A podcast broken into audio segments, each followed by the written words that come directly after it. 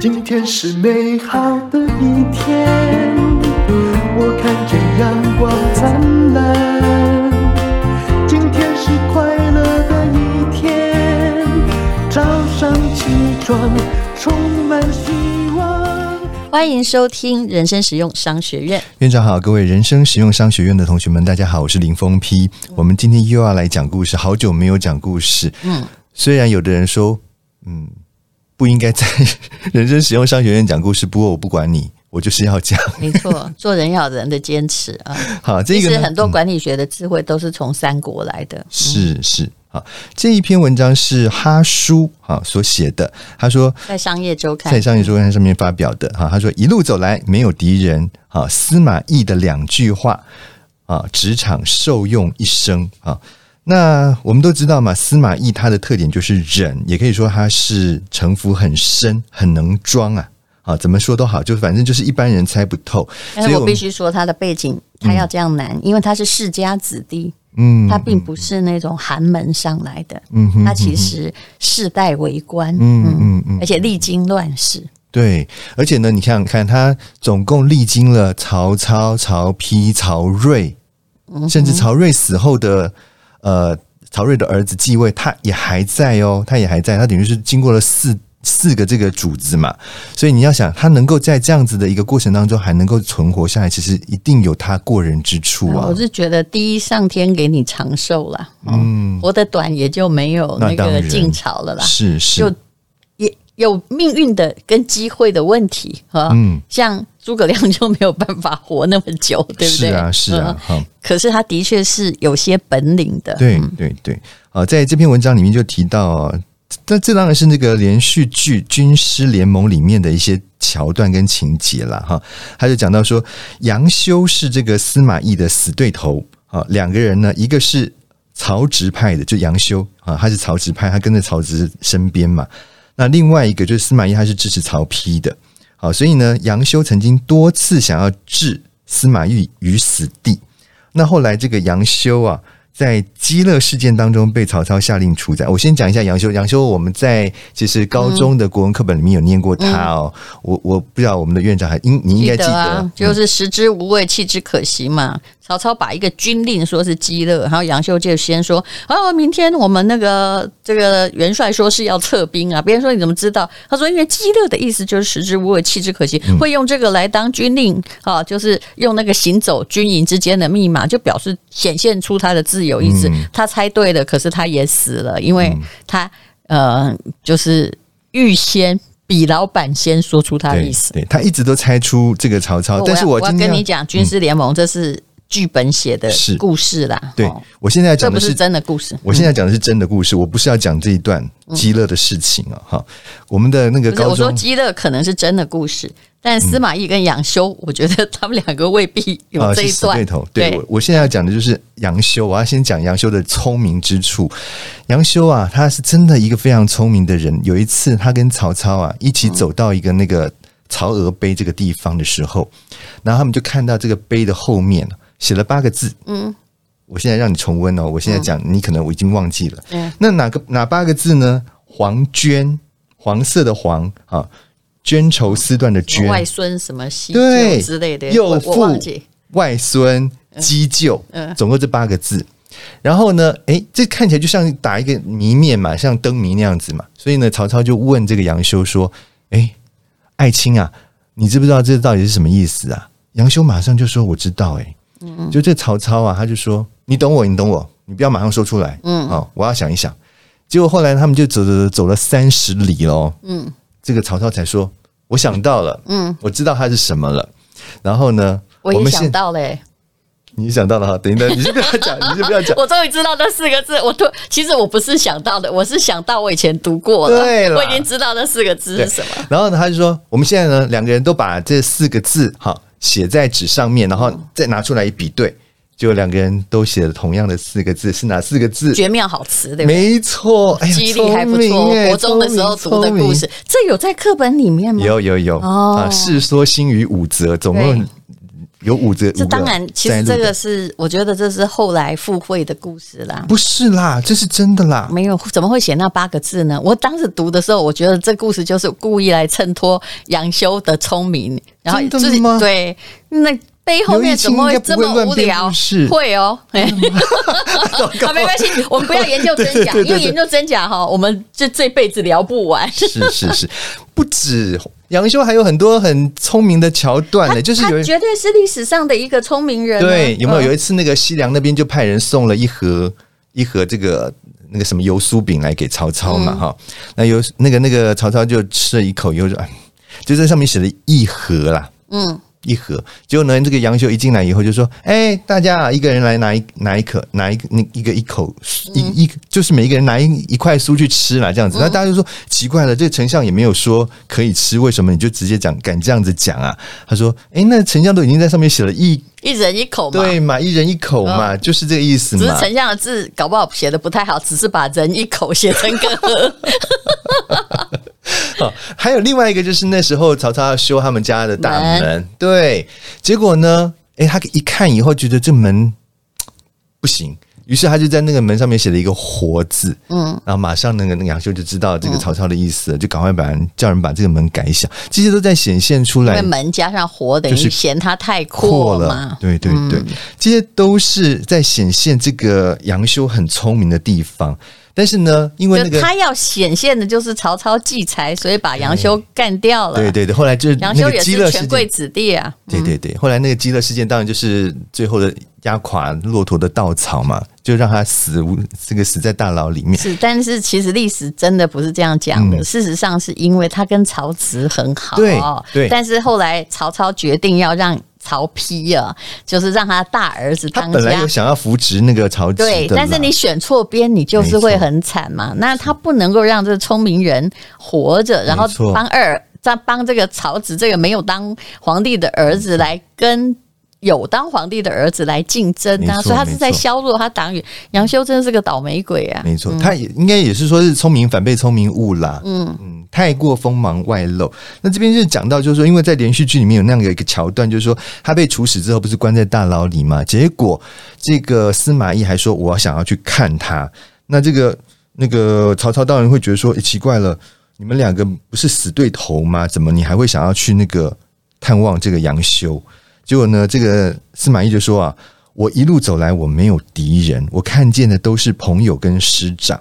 也就是说啊，我不会跟他计较。虽然他一直想要整我，但是呢，我是来纠正我的，教育我的。对对，也因为这样，曹操对于这个司马懿有另外一种不同的观感了，就觉得说这个人真的不是一个简单的人物。这这应该是剧本写的，当然，当然，那时候他根本还没出头。嗯嗯嗯。那另外呢，在这个戏里面，他讲的都是戏里面的桥段了，我们就参考就好。就是说，在曹睿的身边有一个这个内侍，叫做辟邪的人哈。嗯、那一样也是在他得势的时候，就是一直不断的整这个司马懿嘛，就跟司马懿也是。处得非常的水火不容嘛，可是后来因为这个曹睿死了，所以呢，这个辟邪他就等于是失去了靠山啊，就后来就被也是一样被处入狱。那他被处入狱的时候蛮惨的，就是他被扒到身上都没有衣服可以穿。可是呢，司马懿就非常的好心，他就到了这个牢里面去看这个辟邪，而且呢还拿了一件衣服给了这个辟邪穿，然后反而是这个辟邪就对他。就是觉得非常的愧疚，而且呢，感谢他到最后还把他当一个人来看待了，嗯，保存了他最后的尊严。我这都是军师、嗯，这都是军师联盟里面的戏。嗯，他比较厉害的是他跟曹爽的这个对垒啦。嗯、其实到了曹家的后面那几代的时候，曹爽虽然是曹家的人，可是他其实已经把持了政权。嗯，那皇帝其实也没有喜欢他，嗯、然后他就是。知道司马懿是他的，这是这是《三国志》跟《三国演义》里面真的有写的，对，就是他就觉得说这司马懿啊，一定是这个我就是他以后的很大的敌人，是，然后就把他免官了，让他回家，然后司马懿呢也就装病赶快回家去了。嗯、那那时候他年纪也不小了，嗯、结果曹爽就不放心，觉得这家伙搞不好在那儿运筹帷幄啊，嗯、想要反攻回来，嗯、那就派这个使臣去看，说他是真病还装病。就那个使臣可能人家一通报之后，哎进去了，他看到了这一幕，一定是安排过的戏啊，当然，这要够奸诈才安排的出来。是啊，是啊，看到一个这个侍女啊，在喂这个司马懿吃东西，嗯啊。然后呃，那个东西他就是还故意从嘴巴里面流，他就故意流出来，就好像中风了一样，有没有？就要演中风很难呢。是啊。然后这个使者跟他讲什么，他都完全的不清楚。嗯。然后就糊里糊涂，就是一副哈在演中风，他是演最像的。其实他后来根本不是因为这样死的。嗯。然后那个人就。后来，哎，他跟司马懿聊天，司马懿就跟他说，意思就是说你去哪儿当刺史啊？我、嗯、我的故事可能经过我脑袋的改变，他就说，哎，我们是这个荆州啦，哦，我去荆州、嗯、被派去荆州。司马懿说，哦，滨州啊，滨州啊，故意就听不清楚，故意听不清楚，大概就是如此。嗯、所以那个人就回报给曹爽说，说啊，这个司马懿已经他完了，对、嗯、你不用再担心他了，不中用，你看就中了计呀、后来曹爽就是带着皇帝去某一次去交际祭天的时候啊。嗯嗯他就知道，他马上一听到这个消息，司马懿马上哦从家乡出发。嗯、你看他哪里有病？当然，他就带着大军，就是他是搞暗杀的。对啊，他没有那么光明取得了他的那个阵仗，他在杀了他曹爽一家子，而且还诛八族吧，嗯、就是把这个整个那个。全城的家族都断绝了，就变成他把持了朝政嘛。是是是，就是搞暗杀，很可怕哎。对呀对呀，所以不要你的敌人如果生病，你就你不要轻忽嗯。另外呢，还有讲到另外一个，就是他败而不伤的这样的一个呃故事了哈。这个也是《三国演义》里面有的故事，我帮大家回忆一下哈。那就是呃，这个诸葛亮他的第四次北伐的时候呢，他要往这个岐山前进。然后那个时候呢，司马懿知道说这个诶，诸葛亮又要来了，所以呢，他就跟这个曹睿请命说：“我主动出兵，我去帮你对抗这个呃诸葛亮。”结果呢，这个这个司马懿就到了这个前阵地的时候呢，他就叫那个张合说。哎，你愿不愿意哈？帮我带一一队军队去守那个啊雍凉跟那个眉眉郡这边来对抗这个诸葛亮的兵队？那张合当然就说好，我愿意。而且呢，他把这个司马懿当成是他的伯乐知己一样，所以他就带着这个兵就出发了。哎，这个呃，司马懿其实也蛮聪明的，他知道啊诸葛亮好几次的北伐不成功的原因是什么，都是因为断粮的关系。嗯，好，就是后来因为粮食，三国就是赢也是烧人家粮草嘛，嗯，输也是因为粮草被烧嘛，嗯，对，然后呢，他就算准了这个诸葛亮，如果这次出来啊，他粮草不足的话，他会到那个陇上，就是那个陇西那边的那些几个郡啊，去收割麦子，因为那时候刚好麦田可能要熟了，于是呢，他就哎。安排了这个，就是说军队要去那个几个郡啊，去守巡守一下那个麦田的情况。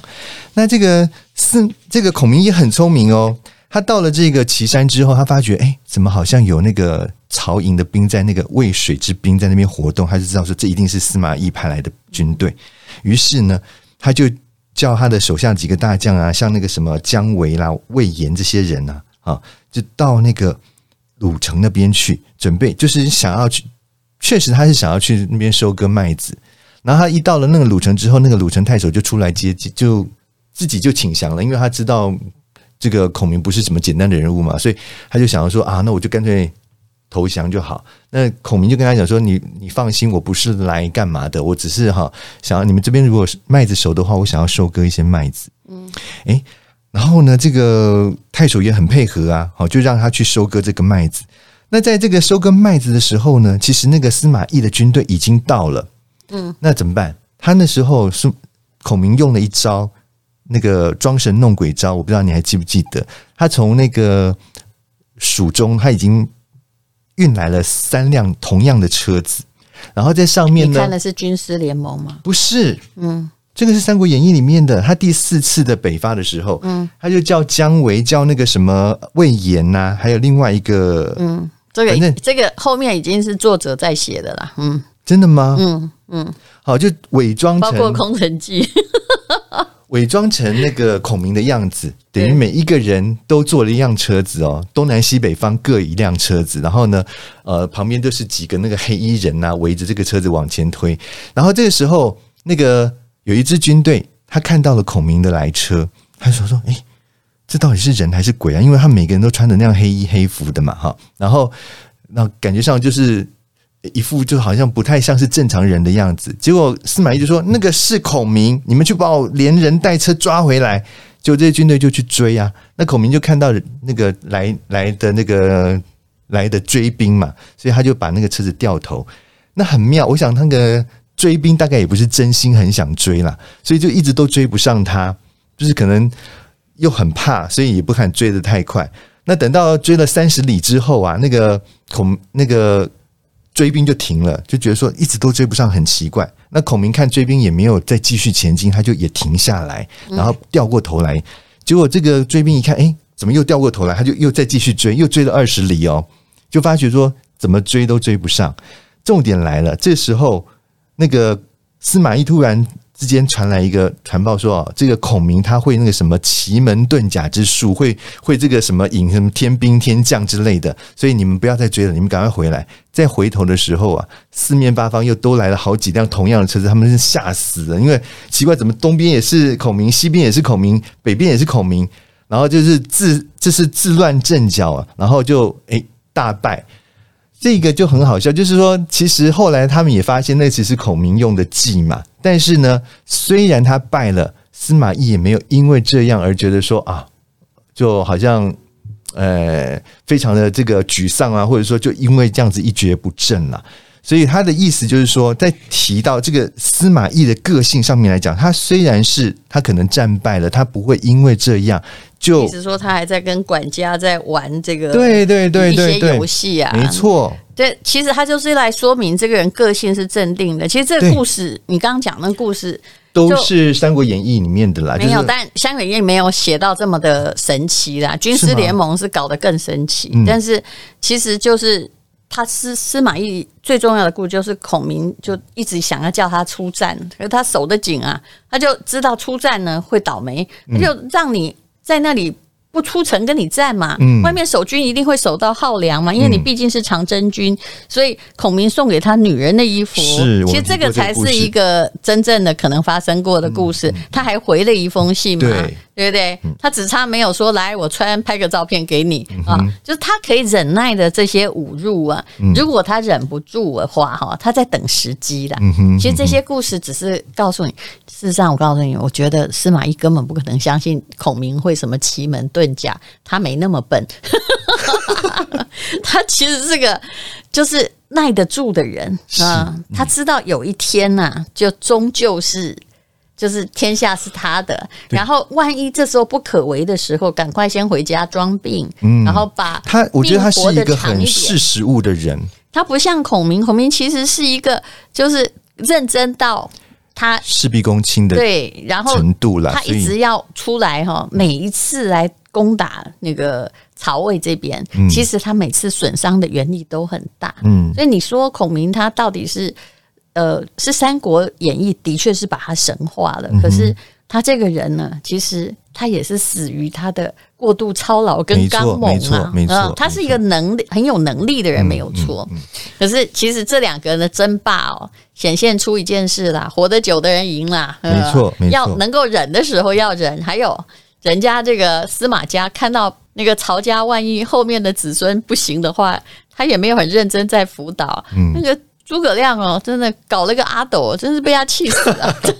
我真的觉得后面有一样这样一个笨蛋，肯定是会气死人。嗯、不过我们还是谈谈他的结论了。我觉得他结论说的也很好。他说司马懿说啊，打仗要先学的就是善败。什么就是善败呢？就是善于处理好自己呢承受失败的情绪，败而不耻，败而不伤，才能够笑到最后。其实也就是我们今天所说的那个逆境商数 A Q 啦啊，A 就是。Adaptability 就是你要适应这个挫败的一个能力，适应你的智商。嗯、对对对，好，司马懿一生中虽然打了很多的胜仗，但是也同样吃了很多的败仗，但最后他总是赢，人生的算是赢家嘛，对不对？那就是说他的这些呃。能够承受失败的这样的一个耐受力啦，还有他的这个情商，都是帮助他走到最后这一步的重要关键。那其实我有不同的看法啦。有时候你感觉几郎厉害，不不老赢啊。他两个儿子也都蛮行的，蛮会打仗。没错。可是你看一看哦，那个司马炎嘛，嗯，从他后来变成皇帝之后啊，嗯，嗯，你看他每天不是就用洋车吗？对，因为后宫的嫔妃太多，是，就看停在哪里，当天就去过夜。结果他发现羊喜欢吃盐呐、啊。还有一些草，就每一个那个门口哈都摆满了草跟盐。就是他拿到了那个皇位之后啊，就他们家是很有耐性的，是能够耐得了苦、打得了仗。但是当他成功之后，他真的做了三年金明皇帝，可能不到一两年，他后来就觉得说，嗯。都是我的了，是啊，他的波代机啊，是，所以他败坏的非常快，快一个媳妇儿，比如贾南风、嗯，就可以把他们家搞死。是，但是我从《三国演义》得到的是另外一个，我看到的是另外一件事情哦。嗯、虽然这个皇帝有点就拿到天下之后很昏庸，嗯、可是你去看蛮妙的，很少有亡国之君后来竟然还活得好好。他其实心里也有宽宏大量的一面哦。嗯嗯嗯、你看那个，诶、欸，那个吴国的。阿斗其实活得很好，没有被毒死哦。没有没有没有，他在那里乐不思蜀，生过得不错。是，然后那个呃，吴国最后那个是什么？孙浩还是谁？就是最后的那个君主啊，啊，就是孙权的后代的子孙，其实也不太怎么争气，又是个暴君，也是投降之后，是啊，其实都一直在他的宫中，是啊，慢慢的养老。嗯，所以司马家。无论还算仁厚诶，我觉得还是还是宽厚传家，至少到第二代是这样。那第三代遇到了白痴，那就没办法了。法了对、嗯，可是古代皇位最大问题就是白痴也要传给他，很多的灭亡其实是因为这样啊、哦，就这不得不的一个内卷化的结。对，你说宦官专政，那皇帝不笨，宦官哪里能专政？没错，对，就是内卷化。其实这都可以用管理学来解释。好，谢谢林峰批，谢谢大家。